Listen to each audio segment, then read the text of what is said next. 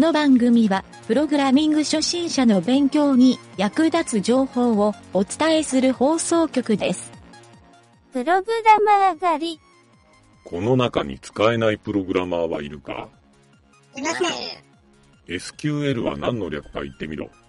ストラクチャードクエリーラングエッジ。CQL っていうのを聞いたことがあります。冷めたキュウリ。いたと3番だ。つまみ出せ。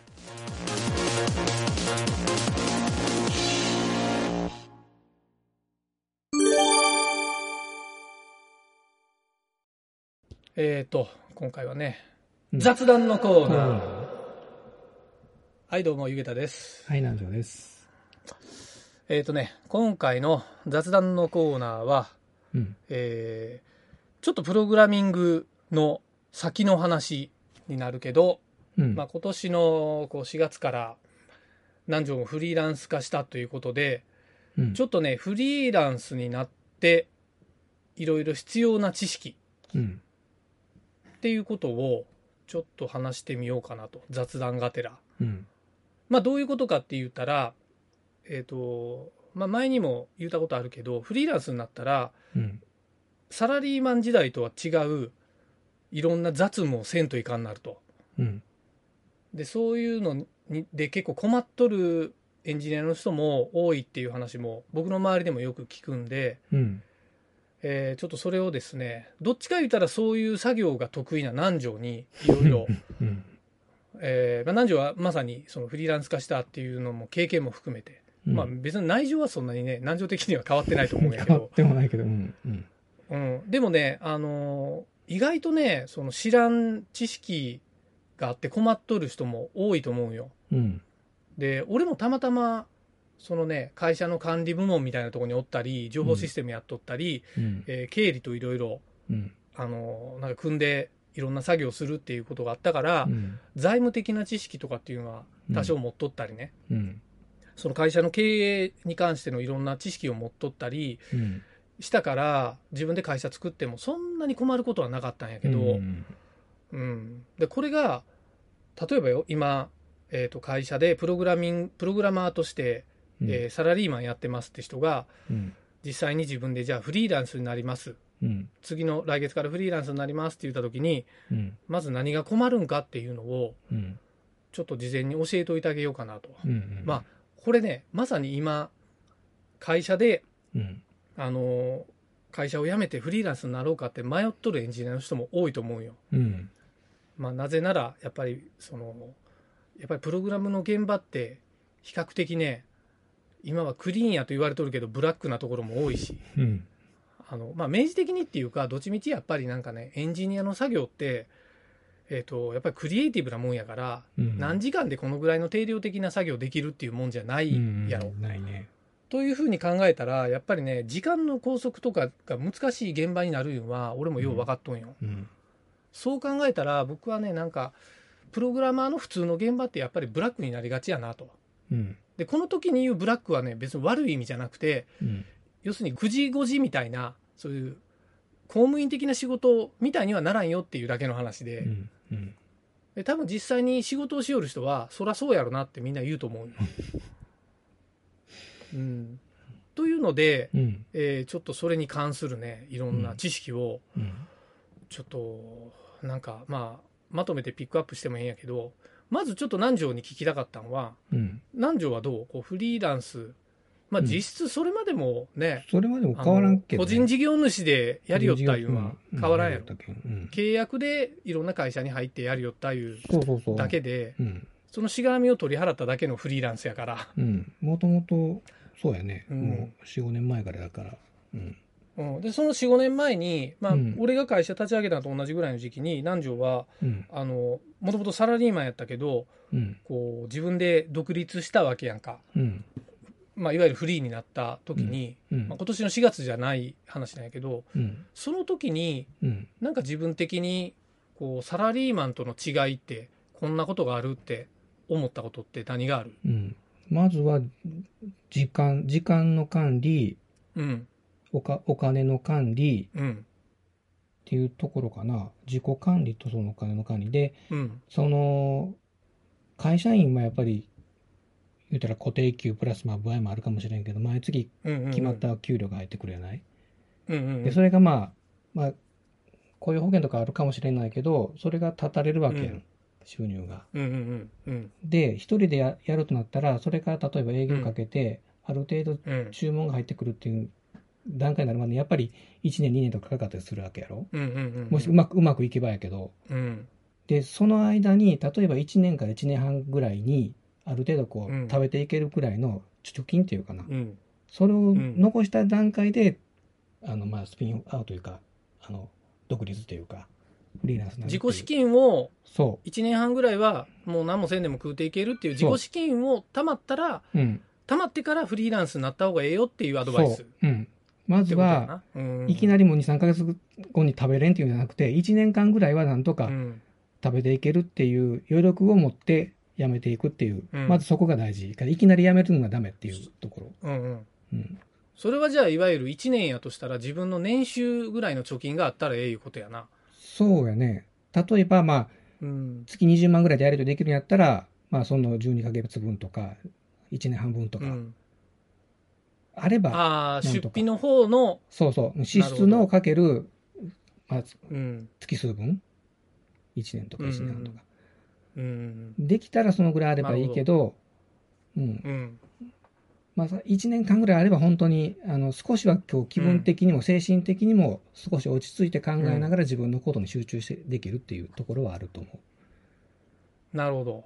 う。うん。俺の知っとるやつで、えっ、と、やっぱりね、何ヶ月か、あの、食うていくぐらいの貯蓄はあるんよ、言うて、うん。えーまあ、その時そいつ半年ぐらいって言ったんかな。うん。半年ぐらいもう、あの、何もせんでも食うていけるぐらい貯蓄あるから言うんで、えっ、と、辞めてったやつがおったんよ、前。うん。でそいつは半年間、遊びほうけて、うん。溶かしましたみたいに言ったけどな。それはあかん仕な。事せえや、それはあかんな ちゃん。と仕事を半年間せえや。これね、あの、うん自分でこう、個人事業で開業届出す前に、よくあの、開業、創業セミナーみたいなとこあったりするやろ。いろんな、こう、うんうん団体が。うん、うん、あるな。うん、あれとかいろいろ受けたときに、まあ、銀金融機関、銀行さんとか主催する部分とかあったり、いろいろ、そう、お金に関することの分も、に関する創業セミナーとかあったり、そういうところで聞いたんやけど、みんな言うんが、やっぱり1年間ぐらいはせめてこう、生活できるぐらいの余力を持ってからやめてくださいっていうのが、どこでも言われた。どのセミナーでも。ううん。うん。都度何条も言おるな。俺も、うんよう、それ、うんもう何百回って聞いた気がするな、それ。まずはそこが大事。うんうん。うんうん。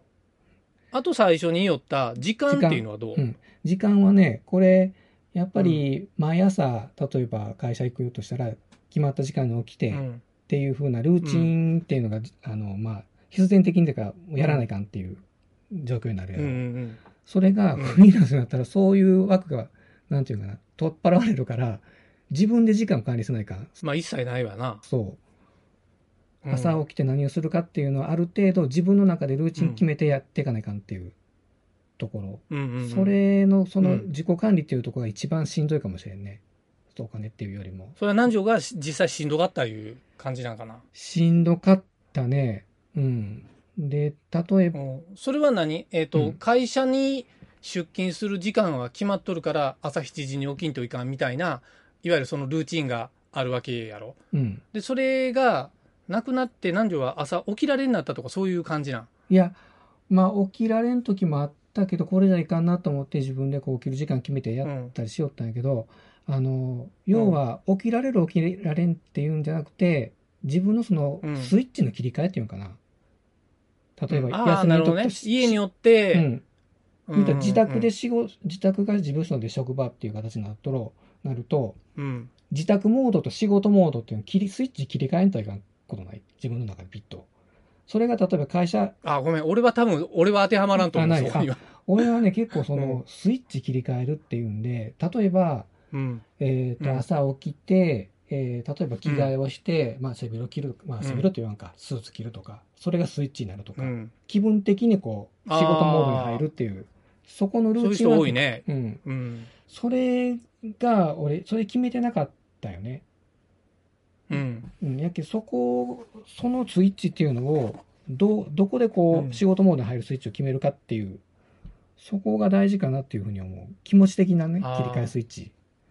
そうか。サラリーマンの人でそういう人多いかもね。うん。で、結果、スイッチが切り替わらんけん、だらだら言ってしまういう人も。多いっちゅうことか。うん。俺はねなるほど。髭剃りなんよ。うん。ひげを剃ったらスイッチいうこと？髭剃って顔洗ったら、その洗面しちゃって、うんそれがスイッチになるんよ。顔洗うことで、まあ、シなるほどャキッとするもあるけど、髭剃りました、うんこれ仕事モードですっていう、入るっていう。へえ、うん。そうなんや。うん。で、今ちょっと不祥髭生えとるけど。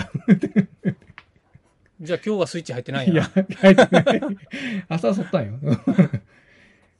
伸びが早い。ああ、朝剃って、うんもう、この昼過ぎぐらいにはもう伸びが早い。そうか。まあまあ、そんなおっさんトークはどうでもええけど。うん。そうか。まあ、その時間とお金っていう、この、まあ一番重要って言われとるとこやね、きっとう。ん。うん。まあここは、そういうのはようあるな。もっと他にあったりする？なんか。あとは、体調管理じゃないんかな。その、あ、体調管理な？う。うんん。これ結構体壊しやすいやろ、まあ、ご存知の通り。南條はな、しょっちゅう風邪ひきよるもんな。うん で。さっきの時間管理にもつながるんやけど、ある程度やっぱり自己管理っていう部分は、時間の管理と自分の体調管理、うんこれ、個人事業というと体が資本やから、ねうんもうどんなにしんどくてもお客さんからこう、いついつまで納品してって言われたら、それに間に合わさないかんっていうとこもあるし、うん約束の時間があったらそれ何としてもいかないか。まあ今コロナがあるけど、まあそういうとこ見かんかもしれんけど、うんやっぱり体調管理っていうのが一番、その、大事なところもあるね。一番というか、まあ、うんお金、時間、体調っていうところは大事なところかなと思う。まあねう、ん資本やね。体も資本やし、うん。まあお金も資本やし、うん。うん。まあ時間ね。ああ、うんまあ重要な要、経営のポイントと一緒やけど、そうやな。俺ちょっとそれに付け加えるとしたら、えっ、とね、あのー俺ちょっとその財務の知識があったっていうところに関係するんやけど、うん。えっ、とね、エンジニアの人で多分困るんが、税金のこと、うん。あとね、やっぱ経理のことをあまりにも知らんっていう人が多いと思うよ。ん。サラリーマンしょって。うん。経理でじゃあ何がし、何を知らんといかんか言うたら、まあうん本当はあの一通り、俺はね、なんか簿記の3級ぐらい取るんをおすすめしたいんはあるんやけど、うん。まあそうじゃないにしても、簡単なやっぱりね、うん。あの、財務帳表ぐらいが、なんとなく理解できるとか、うん。まあせめて勘定科目が理解できるとか、うん。で、勘定科目理解できたら、多分税金のことと結びつきやすくなると思うよう。ん。で税金がね、ちょっと難しいんは、うん。えっ、と、国の税金と地方税と、うん。が、そういうの分かれとるっていうのもあるし、まあ、税務署管轄のものって、うん。今度消費税もあるね。あ、そうそう、消費税もあるし、そういうのも含めた、うん、やっぱりね、税金の管理みたいなのを、うん。あのー自分でちゃんとコントロールできる。で、かつ、その勘定科目の管理は、俺は、えっ、とね、えっ、と、経費コントロールやと思うよ。うん。経費でその経費のコントロールが、うんそう、自分でちゃんとできて、かつうん、それで節税ができますっていう状態になるから、うん。うん、これでサラリーマンの時よりは、あの、実はすごい暮らしが楽になる人も多いと思うよね。多いと思う。うん。うん。これ、お金はね、その、うん。1日単位、えー週単位、月単位、年単位、まあ年っていうかまあ半年もあるかもしれんけど、うん。その単位で、あの、まあ、うんまずは経費、勘定科目見れるっていうのもあれなんやけど、1日あたりどれくらい売り上げないかんかっていうところと、うん。月どれだけこう言うたら費用で使えるかっていう、その、まあそういうう1ヶ月単位のスパンでいいと思うんやけどね。それは頭の中で常にこう、どのぐらい、え例えば今月、えっ、とまあ週1ぐらい休み取って25、6日ぐらい働こうと思ったら1日、例えば4万やったら月100万になるよねとかそういうふうな感じ。うんそうやったら1日100 4万だとしたら、午前中まで2万稼がないかんとか、そういうこう、なんていうかな、お金の算段っていうか、タイムイズマネー的な思考が必要とうん。時間かけるお金っていうとこを組み合わせて、で、今日、うん例えば、えっ、と、うん。支出するにしても、例えば、うん。文房具買いましたやったら、まあ、あの、事務用品費とか消耗品費とか上がると思うんやけど、これ例えば月に電気代とか、そういう、あの、月固定同士でも家賃もそうやけど、うん。うん、そういうものも1日あたりどのくらいかかるかっていう、こう、あの、単位あたりの、うん。その、かかる費用っていうのもあらかじめ自分の中でこう、なんていうかな、うんあの、イメージとして持っとくっていうことが大事かなと思う。うん。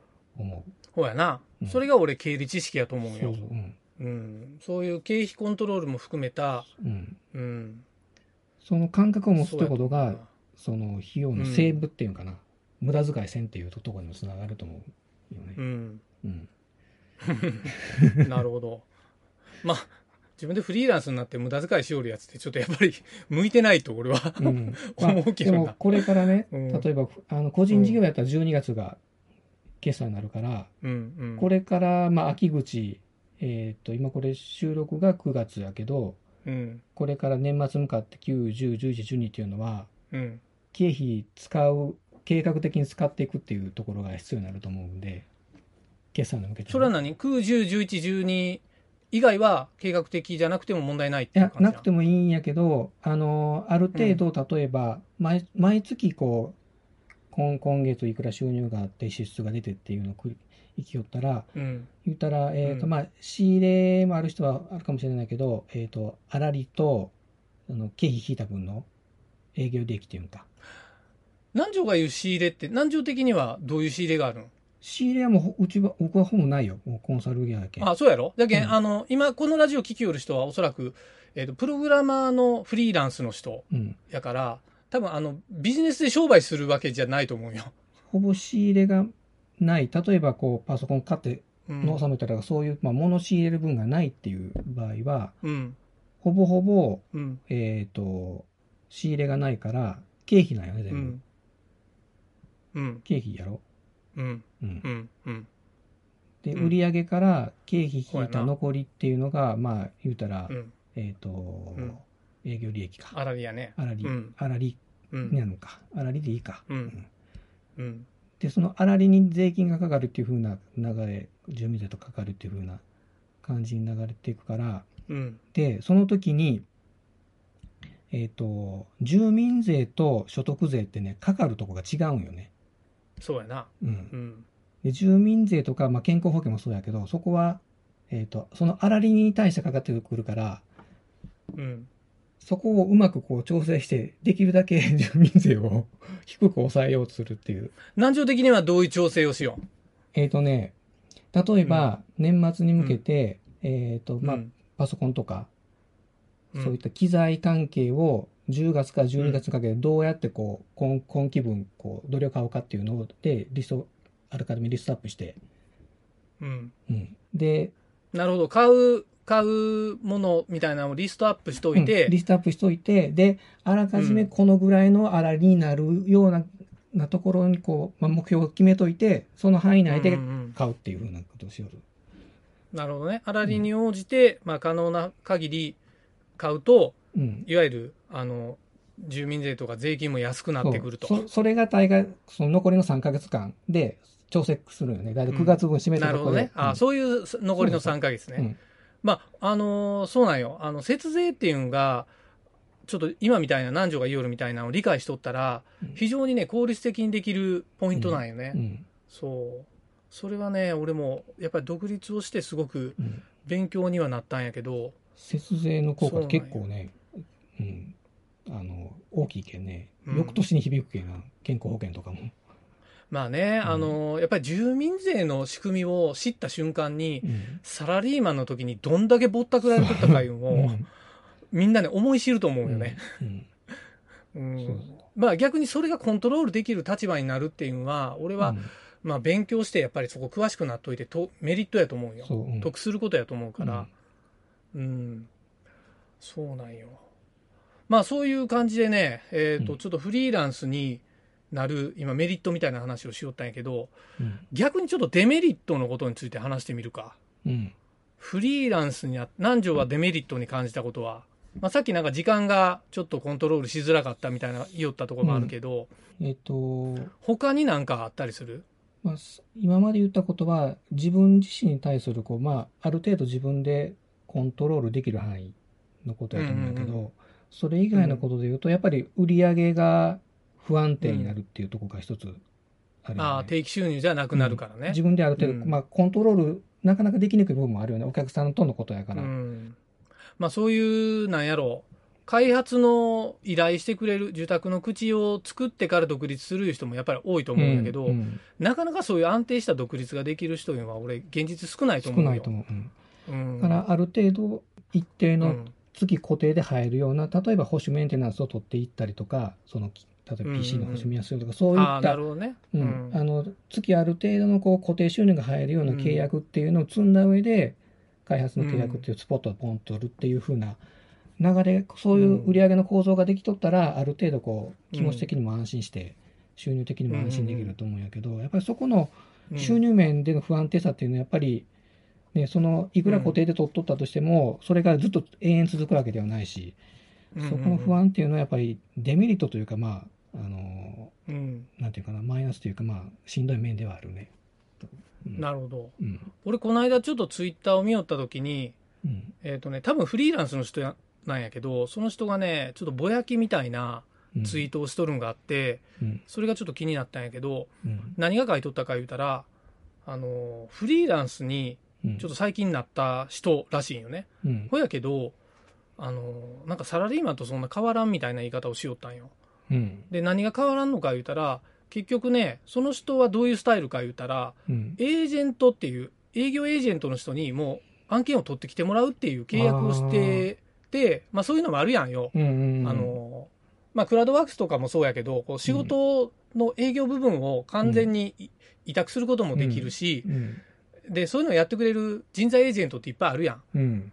で、人材エージェントが取ってくる案件っていうのは、うん。大概ね、ほとんどが常駐案件らしいんよ。あほやから、朝何時に起きて、その現場に行って、そこの現場の言う通りにしてみたいな、これってサラリーマンと変わらんやん、みたいなぼやきやったんよ。何のために俺フリーランスになったんやっていうふうなことをを言おったから、まあ、エージェントの人が悪いってわけじゃないんやけど、あの、の、そういうのをしっかり、なんやろ、もう自分がやりたいことやりたくないことを言うのは、俺はなんか少なくとも明確にしといた方がええし、そう、そうん。うん。食うていくためにそういうことは仕方ないって思うんやったら、うん。あの、それでね、俺ね、サラリーマンの方が良かったって思う人がおったら、うん、やっぱりね、ちょっと残念ながらやっぱりフリーランスには向いてないタイプやと思うよんそれはね。サラリーマン戻った方がいいと思うね。その、比べてむか前の方が良かったと思うんやったら。そうそうそうそうう。んだからまあその人はそれで勉強になって、うん。まあ一枚やっぱり成長できたと思うよ。うん。一段階自分がレベルアップできて、まあ逆にええなとも思うんやけど、うんとにかくフリーランスのデメリットって俺そういうとこもあると思うよね。あるね。うん、うん。うん。そうなんよ。確かにその保険の面とか収入の面とか今考えたらこう会社員ってはすごいあのなんていうか待遇っていうかまあ条件良かったなって思う時はあるんやけどね。会社ってすごいよな。毎月、うん、あの、最低賃金を払うけんな。そう保証があって、であれってあの厚生年金とかでも会社と事業と折半やけんねあれ半分払ってくれとるもんね。そうそうそうそうそうそう。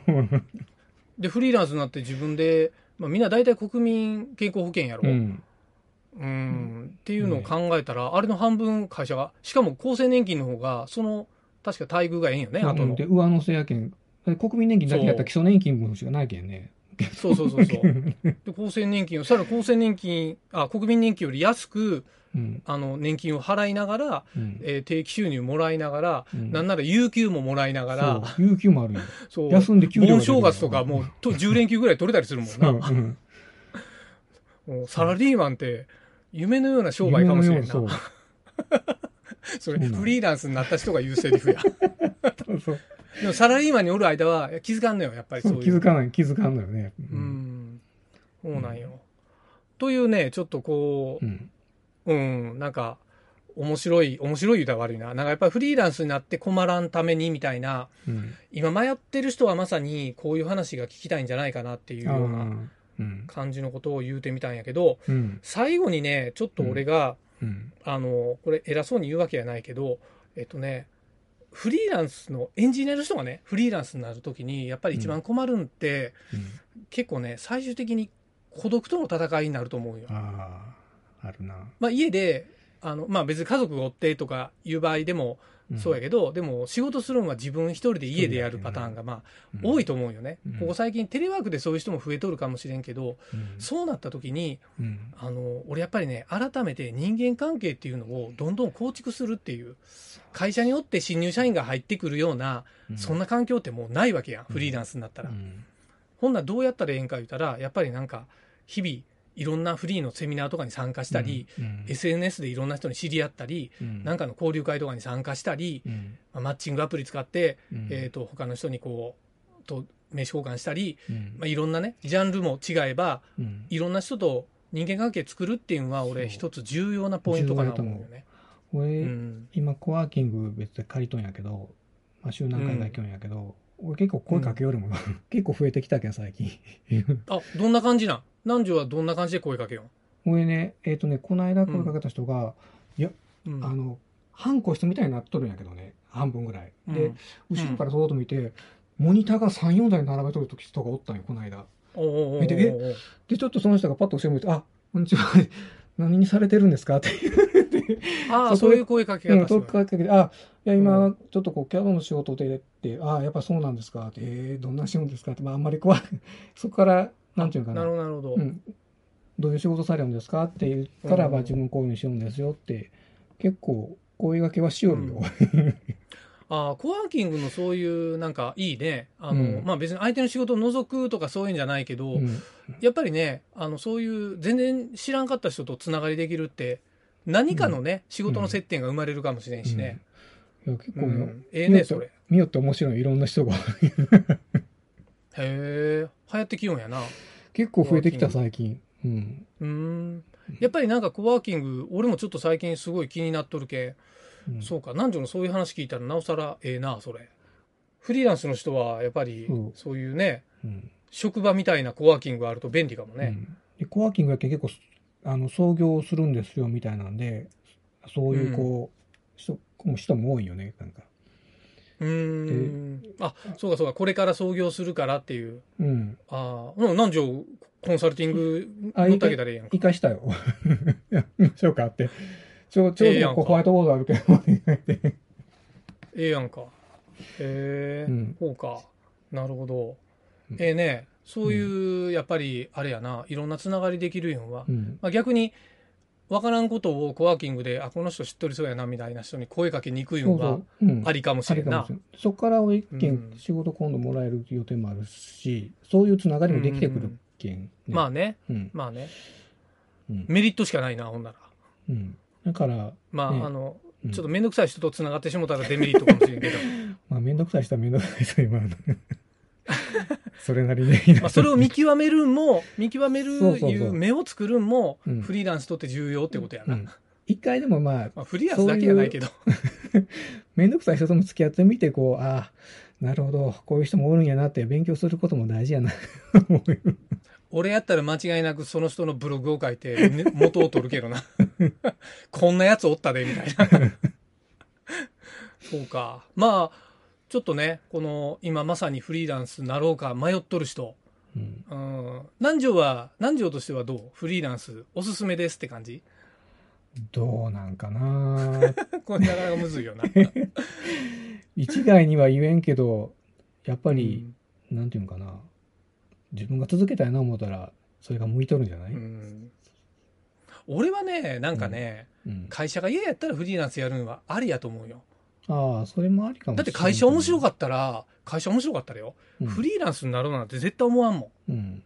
うん。で迷っとるいうことはあ、まあ、会社がええと思ってない、まあ、どっちでもええっていうのも含めてやっぱりこの会社におってええんかなとか、うん。うん。まあ、うんエンジニアの人やったらまさにほら会社に所属しとるけどいろんなところに出向しよるみたいなタイプの人も多いやん。うん。それってフリーランスと変わらんやんと思って、うん。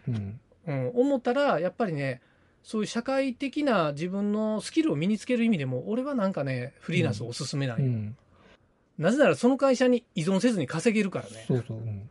今今の世の中あの結構うん。昔、本当に僕らが学生とかその、うん。社会人離れたての頃みたいにその会社入ったらずっとおらんねえかんみたいな感じじゃないもんね、ないないない、うん。自分の経験として個人事業っていうのをやってみるっていうのも一ついいかもしれん。うんまあある意味あれやねサラリーマンしながら副業でやるっていう手もあるやんか最近。うん。あの結構法律的にも法律的にはまだなってないけどあの許容されてきたやろ会社でいろんな。緩くなってきたもんね、うん、ありやと思う、うん。ゆる緩くなってきたな、うん、そうそうそう。あの実際にそういうんでね他の会社のプログラミングを実際受託してうん。土日にやってみるみたいなのって、うん。やりたいっていうプログラマーの人も多いと思うよ。うん。まあ、お小遣い稼ぎでやるっていうレベルでもいいし、うん。実際ね、だそれがうまくいくんやったら自分でじゃあ独立しようかっていうのも全然 OK やし、うん。それも含めて、うん、俺はなんかおすすめやなとは思うね。うん。やっぱりなんかしがらみのある会社って、俺、毒でしかないと思うからね。ねあの、見、見えない鎖で繋がれとるようなね、その感じがね。そうなんよ。そうなんよ。そう。まあ、とてつもなく給料がええ会社員は中にはあるんやけど、うん。うん、まあ、待遇が良くて、中の人間関係が良かったら俺は何にも進めんねやけど、うんうんうん、そうやねまあ、そんな会社、まあ、少なくともほとんど見たことないしなう。ん。あのーまあ、なんなら自分が経営者になって好き放題やった方が、人生面白いよっていう話かな。うん。まあ、ちょっとなんか、そう、ええ加減な感じで言いよるけど、いや、ああの、その経験を積むっていうことは本当は大事かなと思うよ。まあね、うんまあね。それでまた元にに戻って、元にた思ったら、会社とか会社にまた探したらええだけで、ね。まあ、就職口なんかいっぱいあるしね。うん。うん。確かに。それは言えとるかもしれん。うん。という感じで、えーうん番組的にはフリーランスをお勧めしておりますと。はい。そんなこと一言も言うてないけど。まあ、湯桁的にってことね。うん。はい。まあ、あの、フリーランスにもしなった人で、いろんな困った経験談があったら、うん番組までお便りをもらえると、僕と南條が楽しくはい面白く読ませてもらいます。はい。はい。という感じで、うん。えーちょっとでも参考になったら幸いですね。はい。はい。という感じで終わります。はい。はい。